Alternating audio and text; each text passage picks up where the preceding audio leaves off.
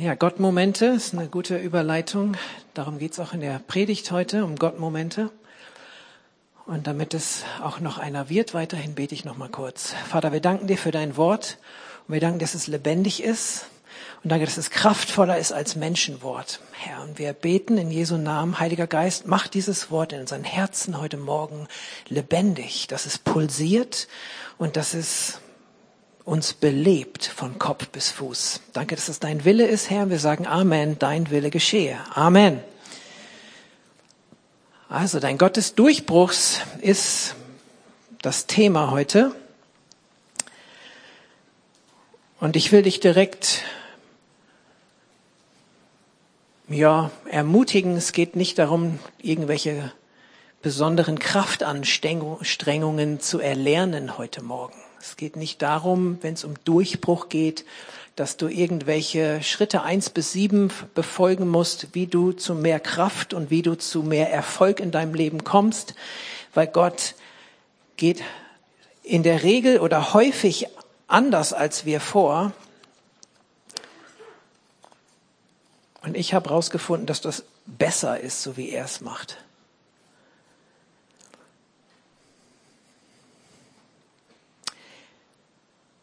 Ich habe in den letzten Wochen einfach auch so den Impuls gehabt, dass es Zeit für Durchbrüche ist.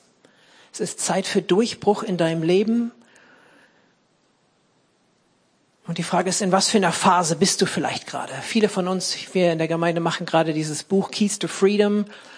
Ist so ein, ja, so ein interaktiver Kurs, wo wir durch mehrere Kapitel durchgehen und wo es heißt Schlüssel zur Freiheit zu entdecken und sie in unser Leben zu integrieren. Da sind Aspekte drin, wie wir zu einem Leben kommen, nach Gottes Gedanken, nach Gottes Idee, Hilfestellungen, die gut sind, wenn man sie weiß und die Relevanz haben, wenn man sie auch umsetzt. Ein Wissen allein hilft nicht, Unwissen auch nicht. Ähm, und vielleicht kommt der ein oder andere, der in diesem Kurs unterwegs ist, Keys to Freedom, da geht es viel auch um diesen Blick nach innen. Und wir haben als Gemeinde gesagt, in der ersten Jahreshälfte wollen wir einen Blick nach innen richten. Hey, was ist in unserem Herzen los? Was ist in unserer Seele los? Was ist mit uns als gesamten Menschen? Wo können wir nach Gottes Idee zu der Freiheit kommen, die er für uns vorhat?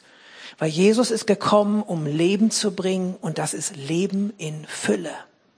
Und Jesus hat so circa 33 Jahre gelebt. Drei davon hat er Power Ministry gemacht und die 30 Jahre vorher hat er das Leben, davon bin ich überzeugt, gelebt und auch genossen.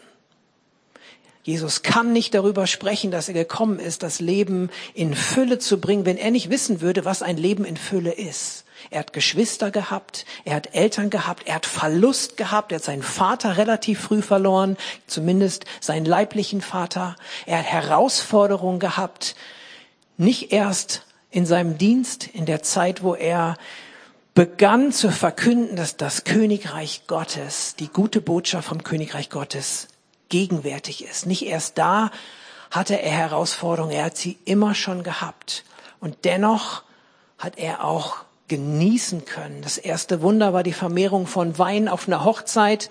Und ich sag manchmal so salopp, er war dann nicht im Nebenzimmer und hat gebetet, dass sich jetzt bloß keiner mit diesem neuen Wein betrinkt. Und er hat nicht das Wein, den Wein zu Wasser verwandelt, sondern umgekehrt. Was nicht heißt, dass er dafür ist, dass man sich besäuft. Die Bibel sagt, wir sollen voll trunken im Heiligen Geist sein, ja, aber nicht uns besaufen mit Wein. Jedenfalls ist Jesus gekommen, um Freiheit zu bringen. Und wenn Jesus kommt, um Freiheit zu bringen, dann bringt er das nicht nur, damit wir diesen Weg in den Himmel haben und im Himmel endlich Freiheit haben, sondern ich bin überzeugt, dass heute hier schon Freiheit stattgefunden hat. Manche von euch schon eine Begegnung mit Gott gehabt haben, wo ihr merkt, das ist ein, der Duft der Freiheit, das Gefühl der Freiheit, das Gespür, das Erleben von Freiheit, die Gott schenkt. Und es ist eben mehr als nur ein Gefühl. Aber wir sind Menschen ganzheitlich. Wir dürfen fühlen, schmecken und sehen, dass Gott gut ist.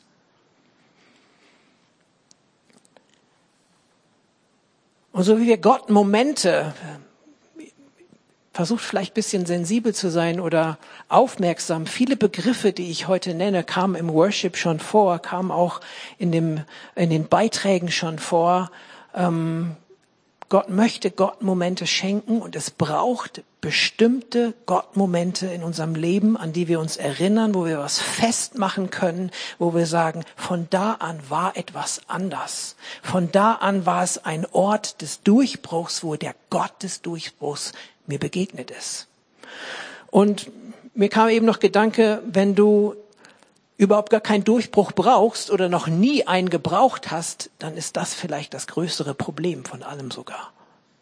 Weil wenn du mit Gott unterwegs bist, wenn du dein Leben nach ihm ausrichtest, dann ist es so, dass du Herausforderungen hast, weil du deinen alten Menschen, wenn du ins, ins Spiegel schaust, der alte Mensch ist dein, häufig dein größter Gegner, den es gibt. Wenn wir über Enemies singen oder Feinde oder so, dann ist es kein Mensch, sondern dann sind es Haltungen, dann ist es Sünde, dann sind es, ist es Gegenwehr, die gegen diesen neuen Menschen, die gegen die Idee Gottes, die gegen die Wahrheit Gottes ansteht. Das sind die Kämpfe, die wir zu kämpfen haben. Nicht gegen Fleisch und Blut. Und ich denke, wenn du keine Kämpfe hast oder noch keine gehabt hast, dann solltest du dich aufmachen, Jesus zu folgen Weil du kannst nur an diesen Herausforderungen wachsen. Nur dann kannst du ihn kennenlernen da drin. Ich starte einiges an Schrift heute, was wir bewegen. Wer schon mal dabei war, nicht alles kommt nachher wirklich irgendwie zum Tragen.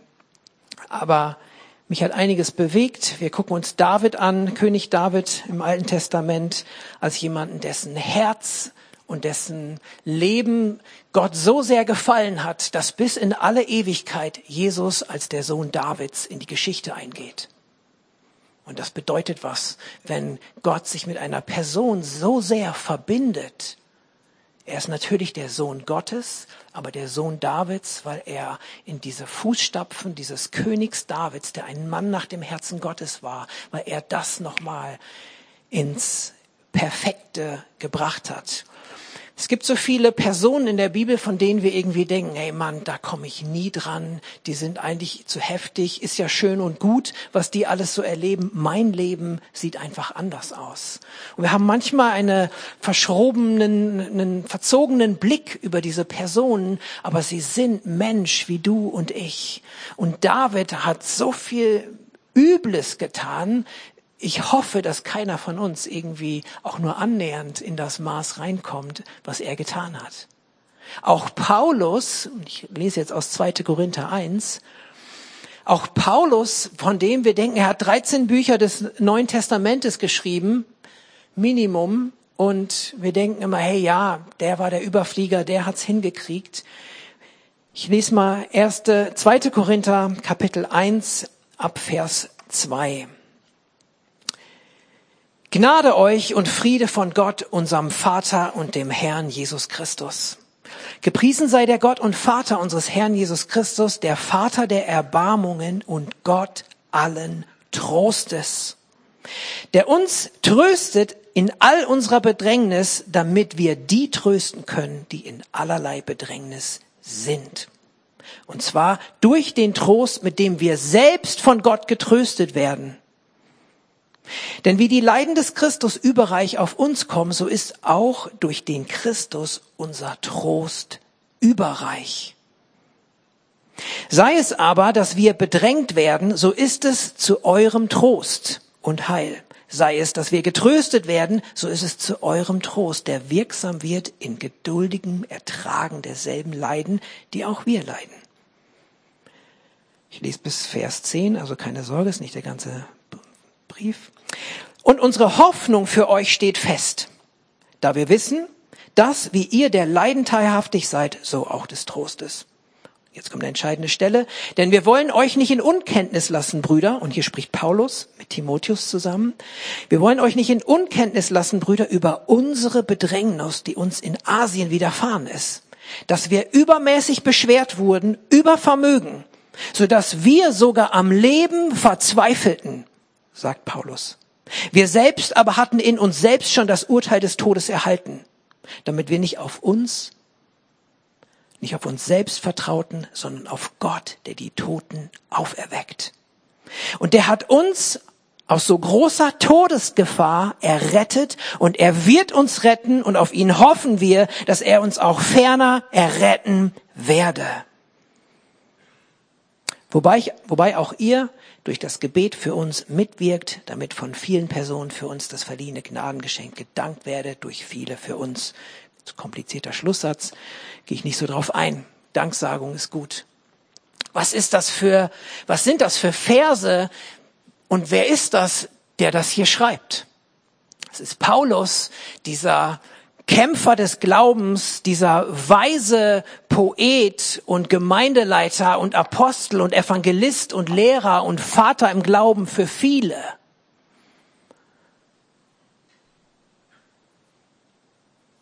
Und er sagt, wir wollen euch nicht in Unkenntnis lassen über die Bedrängnis, die uns widerfahren ist. Wir wurden übermäßig beschwert, so dass wir selbst sogar am Leben verzweifelten. Welcome to the club, sagt Paulus hiermit. Wenn du Verzweiflung in deinem Leben hast, wenn du Bedrängnis an deinem Leben hast, dann hast du mit Paulus einen Verbündeten. Wir haben vorhin gesungen, ich brauche einen Freund. Gott ist unser Freund. Wir brauchen auch Freunde, die uns verstehen, die mittragen, weil auch sie durch Täler hindurchgegangen sind, in denen wir manchmal drinstecken. Und wir selbst hatten uns das Urteil des Todes von uns erhalten. Das heißt, wir selbst haben gesagt, ey, ist mein Urteil, wenn ich mir meine Situation angucke, das war's. Da ist nichts mehr zu machen. Damit wir nicht auf uns selbst vertrauten, sondern auf Gott. Und hier kommt das Entscheidende. Das Entscheidende ist, auf Gott vertrauen. Wir wissen, diesem einen Lieb gehabt haben. Ich bin nicht dafür gemacht, selber mein Leben in der Hand zu halten. Ich bin nicht dafür erschaffen. Ich als Mensch mit Körper, Seele und Geist, der ich stark sein will und in Gott stark sein darf und soll. Ich bin zu schwach, um selber mein Leben in der Hand zu halten. Und das muss ich erkennen. Und es ist der größte Riese in deinem Leben, ist diese Erkenntnis, dass du Gott brauchst. Und du brauchst ihn nicht nur einmal, du brauchst ihn fortwährend in deinem Leben, an jedem neuen Gottmoment deines Lebens. Und wenn du keine Gottmomente brauchst, dann kann es sein, dass du dich davon verabschiedet hast, Gott wirklich zu brauchen. Wenn du dich verabschiedet hast davon, in Abhängigkeit, in Beziehung, in Nähe zu Gott zu leben, dann stolperst du vielleicht noch ein paar Mal, aber irgendwann kommst du an den Punkt, vielleicht leider, wo du ohne Gott durchs Leben irgendwie auch ganz gut zurechtkommst. Aber das ist ein Fake. Paulus schreibt im Timotheusbrief, jeder, der Gott gefällig leben will oder lebt, wird und muss Verfolgung erleben. Hier geht's nicht immer um irgendeine gewalttätige Verfolgung in deinem Leben. Verfolgung passiert in verschiedenster Art und Weise, wo deine Seele auch herausgefordert ist. Und wenn das nicht passiert, dann stelle ich die Frage, ob du gottgefällig leben möchtest oder lebst. Paulus sagt hier, wir vertrauen auf Gott, der die Toten auferweckt. Das ist ein Statement. Und der hat uns aus so großer Todesfahr, Vers 10, errettet. Und jetzt ist das Entscheidende. Und er wird uns erretten.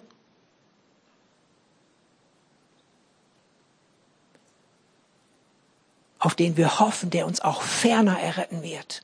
Ich sage immer, Gott hat mich errettet wo ich mich entschieden habe für Jesus Christus, hat er mich aus meinem Tod, aus meinem seelischen und geistlichen Tod, aus meiner Gefangenschaft der Sünde gegenüber, wo ich nicht entscheiden konnte, sündige ich oder sündige ich nicht, liebe ich meinen Nächsten oder liebe ich ihn nicht, bin ich gnädig oder bin ich gnädig oder bin ich nicht gnädig. Wer nicht in Jesus ist, kann diese Entscheidung nicht selber treffen. Er ist wie unter Sklaverei der Sünde und dem Geist und der Macht dieser Welt.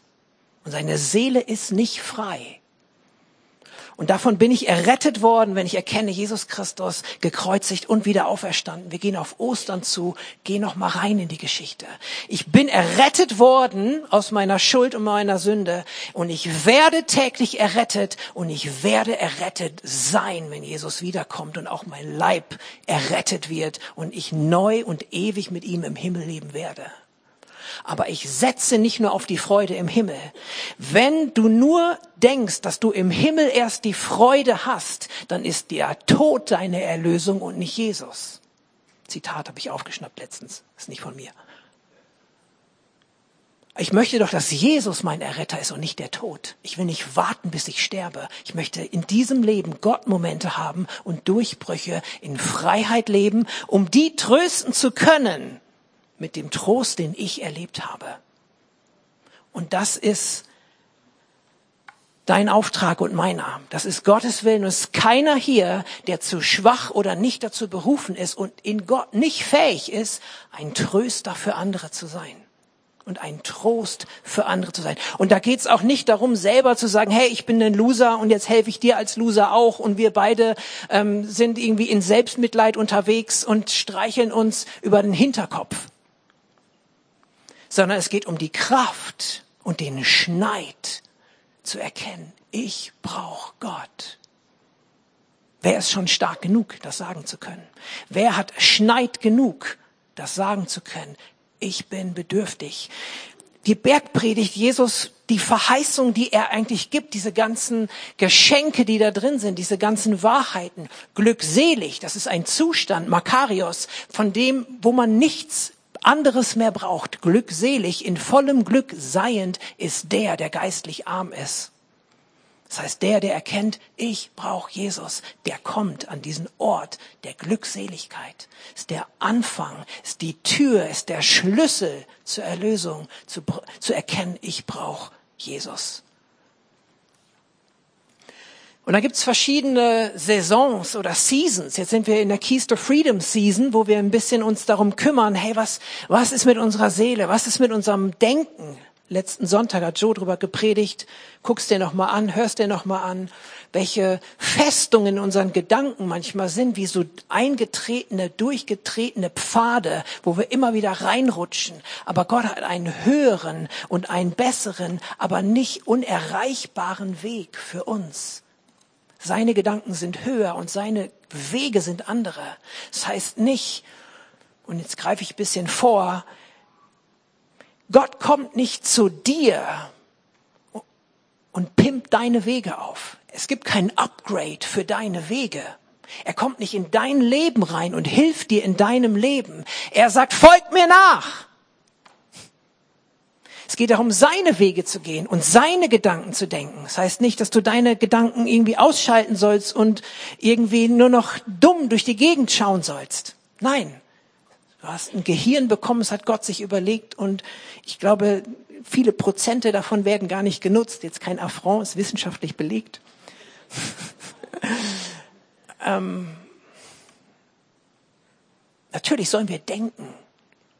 Es ist wichtig, weise zu sein. Wir sollen weise wie die Schlangen sein und einfältig wie die Tauben.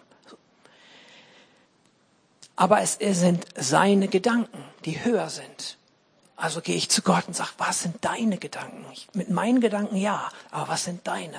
Was sind denn deine Wege? Bitte ihn nicht, dass er in deine Wege reinkommt. Herr, bitte segne meinen Weg. Sondern er sagt, folg mir nach. Es ist ein anderer, ein neuer Weg, den ich gehe. Und ich glaube, dass das der Weg zur Freiheit ist. Und dass das der Weg der Fülle ist und des Lebens. Freiheit ist ein Zustand, aber es ist auch ein Weg, den wir gehen. Und ich hoffe, dass wir noch dahin kommen zeitlich, uns ein paar Meilensteine anzuschauen, Gott kennt dich und deine Situation und er ist willig und er hat alles bereit für dich, dass du in deiner Situation den Schritt in die Freiheit gehen kannst. Er hat alles bereit und er lässt alles zu, was dich näher zu ihm bringt, weil das ist der beste Platz. Das ist ein versteckter Satz, der ganz viel Tiefe hat. Schreibt ihn euch auf. Nein, musst du dann nachhören. Also, das sagt sich alles so leicht. Genau, das sagt sich alles so leicht. Nein, es sagt es sich nicht so leicht, weil das Leben ist nicht so einfach. Und Jesus hat auch gesagt, ich habe nie gesagt, dass es leicht ist. Aber Gott möchte, dass du durchbrichst, dass du durchdringst, dass du ankommst und dass du ihn als dein Gott des Durchbruchs erlebst. Da kamen die Tage noch, im Grunde, die Bibel ist so wunderbar. Für jede Situation deines Lebens hast du hier ein, mm, ein Lebensbericht, ein Live-Bericht von Menschen, die durch, die durch ähnliche oder vielleicht sogar gleiche Phasen gegangen sind.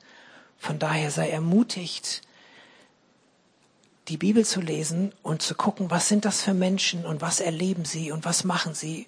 Such deine Situation, such deine Stimme. Ich glaube, Bill Johnson hat mal gesagt, manchmal, hey, lies einfach die Psalmen, bis du deine Stimme findest. Until you find your voice. Irgendwo findest du bei David irgendwann deine Stimme und sagst, das ist meine Situation, das bete ich, das, segne, das, das lese ich jetzt, das lasse ich zu mir sprechen. David und Josua, wir müssen uns irgendwie beide angucken. Vielleicht schafft einer in die nächste Predigt davon auch nur, aber ähm, das sind für mich zwei Personen, aber auch Momente, wo Durchbruch geschafft wurde. Und wir haben, wenn wir an Josua denken, Mose hat ja das Volk Israel aus Ägypten rausgebracht und Josua war dann derjenige, der das Volk Israel in das verheißene Land reingebracht hat. Richtig. Das heißt, er war eigentlich der Kämpfer, er war der Eroberer, er war derjenige, wo wir immer denken, hey, das ist so ein, ja, einfach so ein Kämpferfreak gewesen. Das ist so ein militärischer Führer gewesen. Dabei darfst du aber nicht vergessen, und das hat mich letztens nochmal so bewegt, wenn Mose im Zelt der Begegnung war, das war, wo es noch kein Tempel war, ein, gab ein besonderer Ort, wo Mose mit Gott von Angesicht zu Angesicht geredet hat, dann heißt es, Josua war mit ihm da und manchmal, wenn Mose rausging, wieder zum Volk zu reden, heißt es aber, Josua blieb im Zelt der Begegnung. Das heißt, Josua war jetzt auch nicht nur irgendwie so ein Power-Typ, der nur gekämpft hat. Er kannte die Gegenwart Gottes. Er wusste, wie Mose da unterwegs war mit Gott und er war nah an Gottes Herz. Einfach nur stark sein wollen und irgendwo draufhauen und ein paar Bibelverse zitieren, ist nicht der Schlüssel. Du musst das Herz Gottes kennen, sonst sind das nur Luftschläge. Josua steht also für die Einnahme des verheißenen Landes bildlich für dich. Da gibt es Lebensentwicklung, da gibt es Zukunft, da gibt es Verheißung, da gibt es Gottes Versprechen für dich, was er in deinem Leben hier auf der Erde vorhat. Das ist wie ein verheißenes Land. Lies gerne das Alte Testament, lies gerne die Einnahme von Kanaan, auch unter dem, was heißt es für dich, Land einzunehmen. Wenn es in dem Psalm heißt, er, dein Fuß steht auf weitem Raum, dein Los ist der auf liebliches Land gefallen, dann hat das was damit zu tun, was Gott in und durch dich tun möchte, als Tröster für andere unter anderem. Die Eroberung Kanaans begann mit diesem Bollwerk Jericho.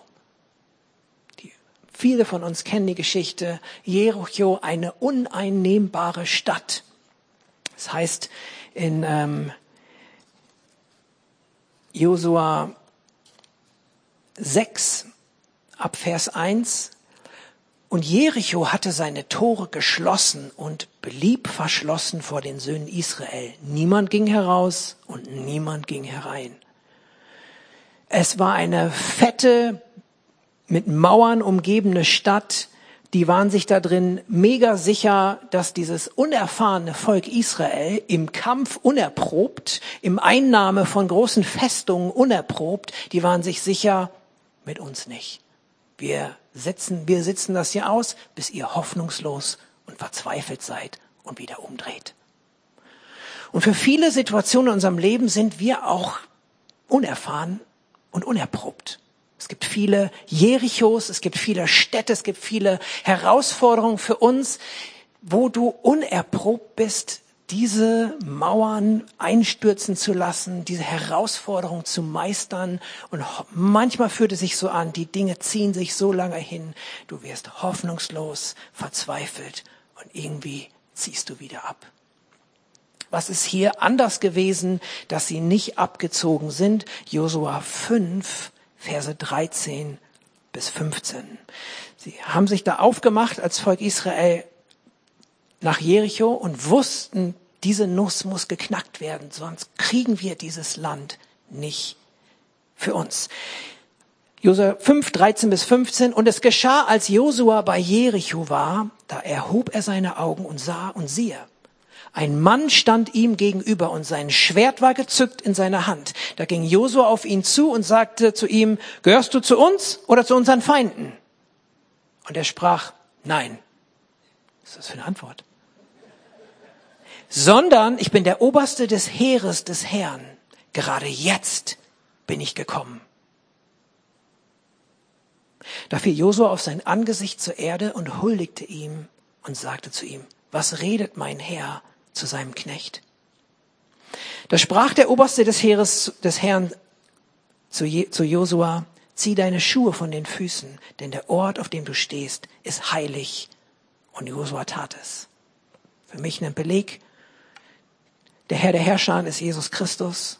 Jesus ist ewig, er war ewig beim Vater und ich bin überzeugt davon, dass er auch im Alten Testament schon da war, schon aktiv war, nicht als Jesus von Nazareth, der Sohn Gottes, der durch der geboren wurde und Fleisch wurde, sondern Gott erschien im Alten Testament manchmal als der Engel des Herrn, manchmal erscheinen Engel und dann kannst du genau gucken, in diesem Fall ist es so, zieh deine Schuhe aus, der Boden ist heilig und Josua beugt sich und betet an und Engel werden nicht angebetet. Alle, die mit Engelswesen gerne Kontakt aufnehmen, lasst das sein. Lies nochmal bei Saul nach, kommen wir gleich auch nochmal. Das ist irgendwie nicht cool, mit den Toten und mit Engeln Kontakt aufzugreifen. Aber hier ist der Punkt, hier kommt der Engel des Herrn, hier kommt der Herr der Herrscher und da ist es erlaubt, sich zu beugen vor ihm. Kurze Side Note. Jedenfalls, Josua begegnet Gott und er fragt ihn, er erkennt das, er erkennt das nicht sofort. Und er sieht, hey, wer, du, du musst irgendwie, muss ein Engel sein. Er hat irgendwie, hat das gecheckt und fragt, bist du für uns oder bist du für die anderen? Und er sagt, nein. Ich bin der Oberste der Herrscher. Gerade jetzt bin ich gekommen. Das heißt, er sagt, ich bin nicht für dich und ich bin nicht gegen dich, aber bist du mit mir? Weil es ist der Kampf Gottes, der gekämpft wird. Folgt mir nach, nicht Herr, komm, segne meinen Weg, sondern auch hier ist es für mich so stark. Er sagt, ich habe hier Pläne, ich möchte was tun, bist du mit mir. Gott kämpft deine Kämpfe. Aber in der Hinsicht, dass er dich fragt, bei ihm mitzumachen. Er ist gekommen, um Menschen in die Freiheit zu führen. Er ist gekommen, um Leben in Fülle zu bringen. Machst du mit bei ihm?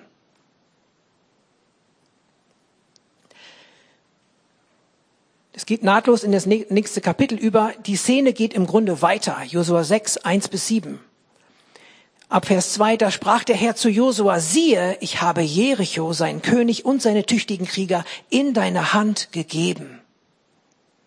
So zieht nun um die Stadt alle Kriegsleute einmal rings um die Stadt herum. So sollst du es sechs Tage lang machen. Dann gibt es diese Anweisung, wie sie das machen sollen. Entscheidend, wenn es darum geht, dass Gott für dich Durchbrüche möchte, ist für mich heute, Gott sagt Josua am Anfang, wie es ausgehen wird. Er sagt am Anfang, siehe, ich habe Jericho, seinen König und seine tüchtigen Krieger in deine Hand gegeben. Gott lässt schon die Katze aus dem Sack. Er sagt schon, hey, am Ende wird es so sein, du, es gehört dir, du wirst es einnehmen. Und dann kommt er mit Strategie. Zurück zu Paulus. Er hat uns errettet. Er rettet uns und er wird uns retten aus größter Todesgefahr. Die Erwartung, er wird es tun. Ich weiß schon, was kommt. Ich weiß, dass er gesiegt hat. Ich weiß, dass er für mich ist. Mein ganzes Leben funktioniert nur deswegen. Und das auch nicht die ganze Zeit. So selber so große Herausforderung. Ich stehe hier nicht und zitiere irgendwie die großen Schriften. Aber es funktioniert nur für mich. Ich stelle das heute zur Verfügung.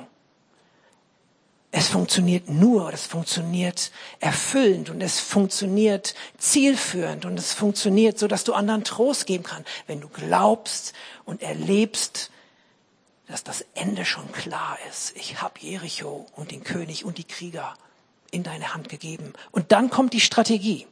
Es kommt nicht erst die Strategie, wo man dann denkt, ja, gute Idee, Gott, aber irgendwie, ich würde es anders machen und du bist im Konflikt nachher mit Gott.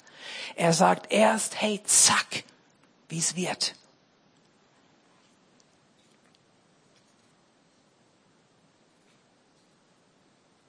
Josua ist gerufen, mit Gott zu kämpfen. Nicht nur zu fragen, komm, kämpf bei mir bitte mit.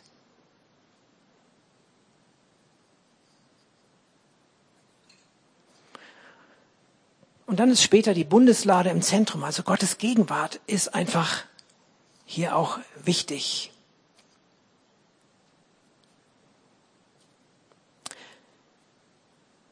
Wie endet das? Josua 6, äh, Verse 20 und 27, nachdem sie die Strategie Gottes umgesetzt haben.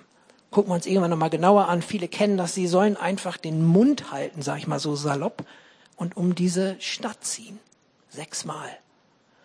Und wer dann immer noch nicht dachte, dass das eigentlich gar nichts bringt, dann sollten sie am letzten Tag siebenmal ohne was zu sagen um diese Stadt ziehen. Ist eine Strategie, die jetzt nicht wirklich der Kriegskunst äh, der Sumerer und aus dem Kodex Hammurabi rauszulesen ist. Also von daher, Gottes Idee war hier eine andere, aber sie war notwendig, dass sie ihm vertrauen. Und die stürzte ein, die Mauer, und das Volk stieg in die Stadt, jeder gerade vor sich hin, und sie nahmen die Stadt ein, Josua 6, Vers 27, und der Herr war mit Josua und die Kunde von ihm verbreitete sich durch das ganze Land. Also fetter Durchbruch, den er da erlebt hat. Schnell zu David. David und Goliath. Einfach eine Top-Geschichte und nicht nur eine Geschichte. Ich glaube, dass es Realität gewesen ist, dass es genauso stattfand, wie wir das da lesen. Der Riese stand im Weg. David war noch jung. Er war bei den Schafen draußen. Er hat die Schafe gehütet. Er hat gegen Bären und er hat gegen Löwen gekämpft. Hören wir aus 1 Samuel 17. Seine Brüder, von denen er eben einer war, drei seiner Brüder waren bei Saul und haben gekämpft gegen die Philister. Und dann war dieser Riese Goliath und es gab noch mehr von seiner Abstammung. Und er stand da und hat die Israeliter, das Volk Gottes verhöhnt, hat über Gott gelästert und über die, über die Armee hat sich lächerlich gemacht über sie, hat gesagt, hey, schickt einen raus und wenn der mich fertig macht, dann dienen wir euch und wenn ich den besieg, dann müsst ihr uns dienen als Sklaven. Und alle hatten Angst und fürchteten sich sehr vom Volk Israel. Und das ging, glaube ich, Tage, Wochen lang ging das so, dass jeden Tag dieser Goliath da die Leute herausgefordert hat und sie fürchteten und flohen, heißt es. David sollte dann was zu essen bringen und gucken, ob es seinen Brüdern gut geht. Sein Vater schickt ihn los. Und dann kommt er da in diese Kriegsszene rein und hört irgendwie und kriegt mit, okay, ey, da ist so ein Philister und der verhöhnt meinen Gott und auch hier unsere Armee, das kann ja wohl nicht sein. Und er hat die Dinge anders gesehen als die Leute, die da waren. Er hat die Dinge anders wahrgenommen, er hat sie anders eingeordnet und hat aus einer anderen Position gehandelt, und zwar im Glauben an Gott.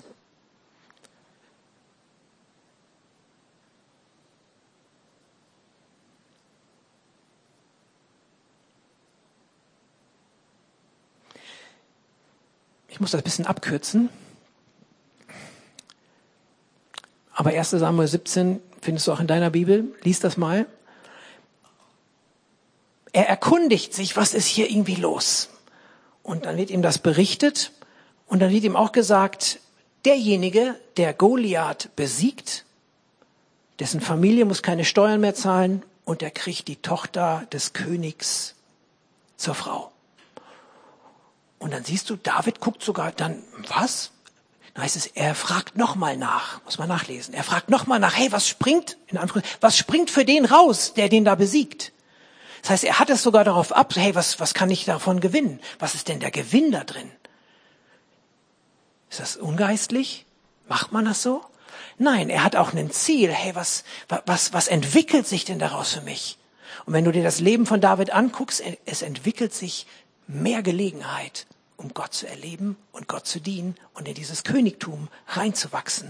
Und dann sind da seine Brüder und sie sind die Kritiker, weil er scheint jemand zu sein, der sagt, ich nehme es jetzt mit diesem Goliath auf, weil mein Gott ist größer, weil er hat mich vor den Klauen des Bären und vor den Klauen des Löwen hat er mich schon befreit und mich errettet und mir geholfen. Der wird mich auch vor diesem unbeschnittenen Philister retten. Und seine Brüder fangen an, kritisch zu werden was ist überhaupt mit diesen paar Schafen? Muss man lesen. Was ist mit den paar Schafen? Voll diskriminierend. Die paar Schafe da hinten, um die du dich eigentlich kümmerst. Wer kümmert sich jetzt um die? Wenn du mal vorher liest, er hat extra einen Hüter bestellt für die Schafe. David hat sich um alles gekümmert. Aber seine Brüder kritisieren ihn. Hey, was ist mit den Schafen? Du bist doch hier, willst, bist doch nur sensationsgeil, sag ich mal so. Du willst doch nur gucken, wie hier der Krieg ist. Kannst auch nachlesen. Und außerdem bist du doch eh boshaft in deinem Herzen und wird angeschuldigt von ihnen. Und es heißt dann, will das jetzt nicht alles zitieren, ne? das sieht dann immer so aus, sei das nicht echt, dann heißt es von ihm aber, 1 Samuel 17, er wandte sich von denen ab. Vers 30. Und er wandte sich von ihm ab und anderen zu und wiederholte die Frage, hey, was gibt's denn für den, der hier diesen Goliath besiegt? Das heißt, diese Kritiker, es heißt, er wandte sich von denen ab und kümmert sich wieder um das, was Gott mit ihm davor hat. Wenn du deine Riesen besiegen willst, dann lass dich nicht von Kritikern abbringen davon, sondern wende dich davon ab und wende dich den Dingen zu, die Gott für dich hat. 1 Samuel 16, das Kapitel davor, da wird David zum König gesalbt. Und Samuel ist von Gott gerufen, David zu salben und zu erwählen als König. Und da heißt es in 1 Samuel 16, Vers 2, Samuel antwortete zu Gott, wie kann ich hingehen? Und David salben, wenn Saul es hört, so wird er mich umbringen. David hat eine Salbung erlebt. Das heißt, er hat eine Berufung von Gott bekommen. Und jetzt geht es an diejenigen von uns, die sagen, hey, ich bin schon mit Gott unterwegs. Ich habe schon eine Berufung von Gott bekommen. Ich habe schon irgendwie einen, Ma ich habe schon einen Goliath besiegt. Ich habe schon mal was erlebt mit Gott. David hat 13 Jahre warten müssen, bis er das Königtum gesamt bekommen hat. Er wurde dreimal gesalbt. Einmal hier, bevor er Goliath begegnet, ist er gesalbt worden. Später einmal als König über Juda und später dann einmal als König über ganz Israel und Juda. Er dreimal hat er eine Salbung zum König bekommen. Ich will das nicht verbildlich allegorisieren jetzt hier, aber für mich ist da ein Prinzip Gottes drin. Hier ist eine Art und Weise, wie Gott mit uns umgeht. Und wenn du die Apostelgeschichte liest, du brauchst mehrere Erfüllungen Heilig, vom Heiligen Geist. Du brauchst mehrere Salbungen Gottes. Du brauchst mehrere Begegnungen mit Gott. Du brauchst mehrere Durchbrüche mit Gott. Und er ist hier gesalbt worden und Samuel sagt, hey, wenn Saul davon hört, er wird mich umbringen. Jetzt muss ich noch ganz fix durch einen Mini-Part durchrauschen.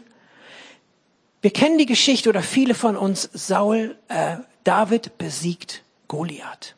Er macht sich auf, Goliath sagt, hey, was kommst du, willst du mit, bin ich ein Hund, dass du mit dem Stock kommst oder irgendwie mit deiner Schleuder, verhöhnt ihn. Aber David geht im Glauben voran und sagt, du kommst mit Speer, du kommst mit menschlichen Dingen, ich komme im Namen meines Gottes, in der Kraft meines Gottes, der mich errettet hat, der mich jetzt errettet und erretten wird. Und er macht sich auf und mit einem seiner fünf Steine, er rechnet vielleicht sogar noch mit vier anderen Goliaths, mit einem seiner fünf, ich glaube nicht, dass das irgendwie zwei für, oh, wenn ich vorbeischieße, dann habe ich ja noch vier. Nein, ich glaube, er hatte irgendwie die Power, dass da vielleicht sogar noch mehr auf ihn warten. Wie auch immer, er erlegt diesen Goliath, zieht los, tötet ihn und das ist der Durchbruch für ihn als werdender König in eine neue Phase zu kommen, wo er noch nicht König war. Saul war König, aber es war eine Phase, es war ein Durchbruch in seinem Leben. Und so geht es in Davids Leben weiter, dass er immer wieder Phasen hat und verschiedene Salbungen erlebt, wo er reinkommt in die Fülle seiner Berufung. Und warum ich hier darauf rumreite, dass Samuel sagt, hey, wenn Saul das mitkriegt, der wird mich töten. Abschließend möchte ich uns mitgeben, Saul war das größere Problem für David als Goliath. Goliath war dieser Riese, den er mit dieser einen Aktion erlegen konnte. Bei Saul hat's Jahre gedauert. Der hat ihm das Leben so schwer gemacht. Er hat ihn so fertig, hat ihn verfolgt und hat ihm so zugesetzt und hat ihn daran gehindert, in seine Berufung reinzukommen, wo er doch eigentlich in Kapitel 16, 16 schon gesalbt war. Aber irgendwie brauchte es diese 13 Jahre, bis er da reingekommen ist, wirklich König von ganz Israel und Juda zu sein.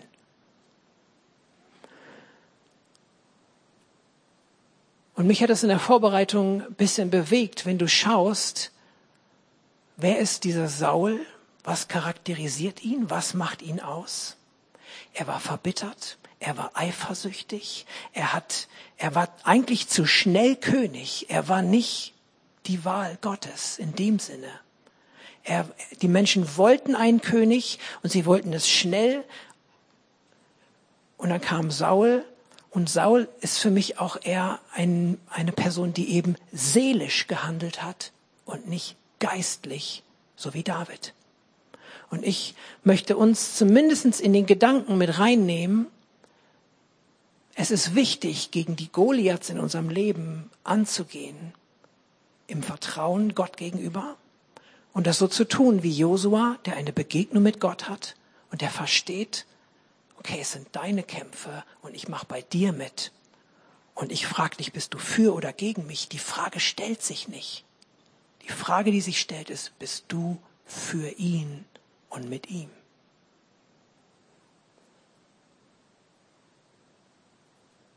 Und so sind die Goliaths und die Jerichos, die sind so gut zu besiegen und einzunehmen.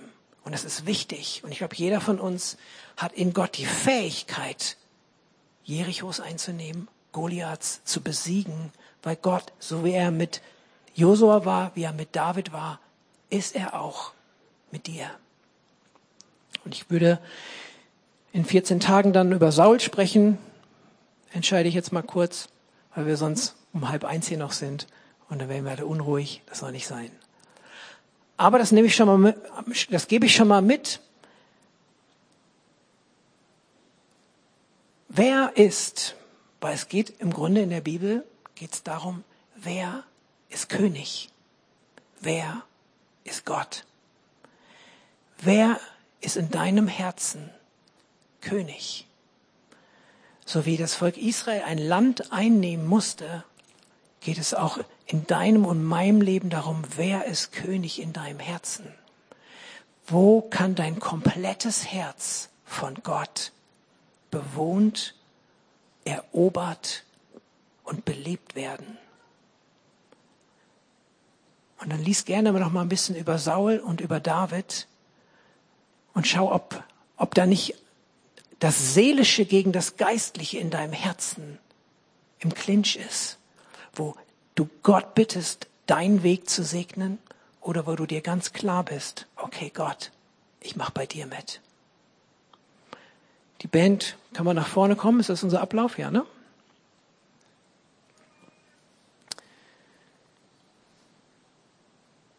Ich schließe mit 1. Thessalonicher 1, Vers 5. Da heißt es denn, unser Evangelium an euch ging nicht in Wort allein, sondern auch in Kraft und im Heiligen Geist und in großer Gewissheit. Und ich will dich ermutigen, dass du neu über den Goliaths und deinen Jerichos in deinem Leben, dass du neu Gott suchst und dass du neu die Begegnung mit ihm priorisierst und nicht loslässt, bis du von ihm hörst, hey, das Ende teile ich dir schon mit. Ich gebe dir die große Gewissheit im Glauben, dass ich bereits alles getan habe, damit du ein Leben in Freiheit und in Fülle leben kannst.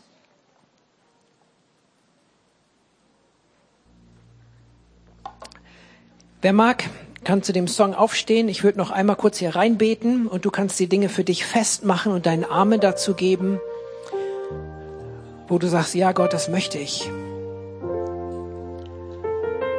Vater, ich danke dir, dass du der Gott Abrahams, Isaaks und Jakobs bist und der Gott von Paulus und der Gott von Josua und der Gott von David, aber auch der Gott von jedem Einzelnen heute hier.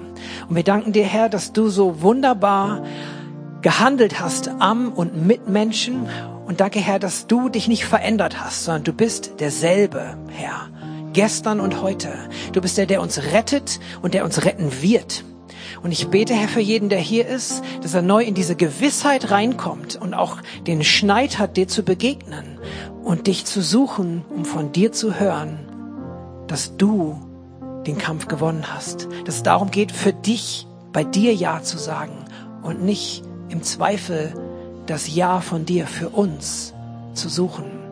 Herr, ich bete um deinen Segen und um deine Gnade und um Erkenntnis und neues Vertrauen dass du uns in die Freiheit führst. Amen.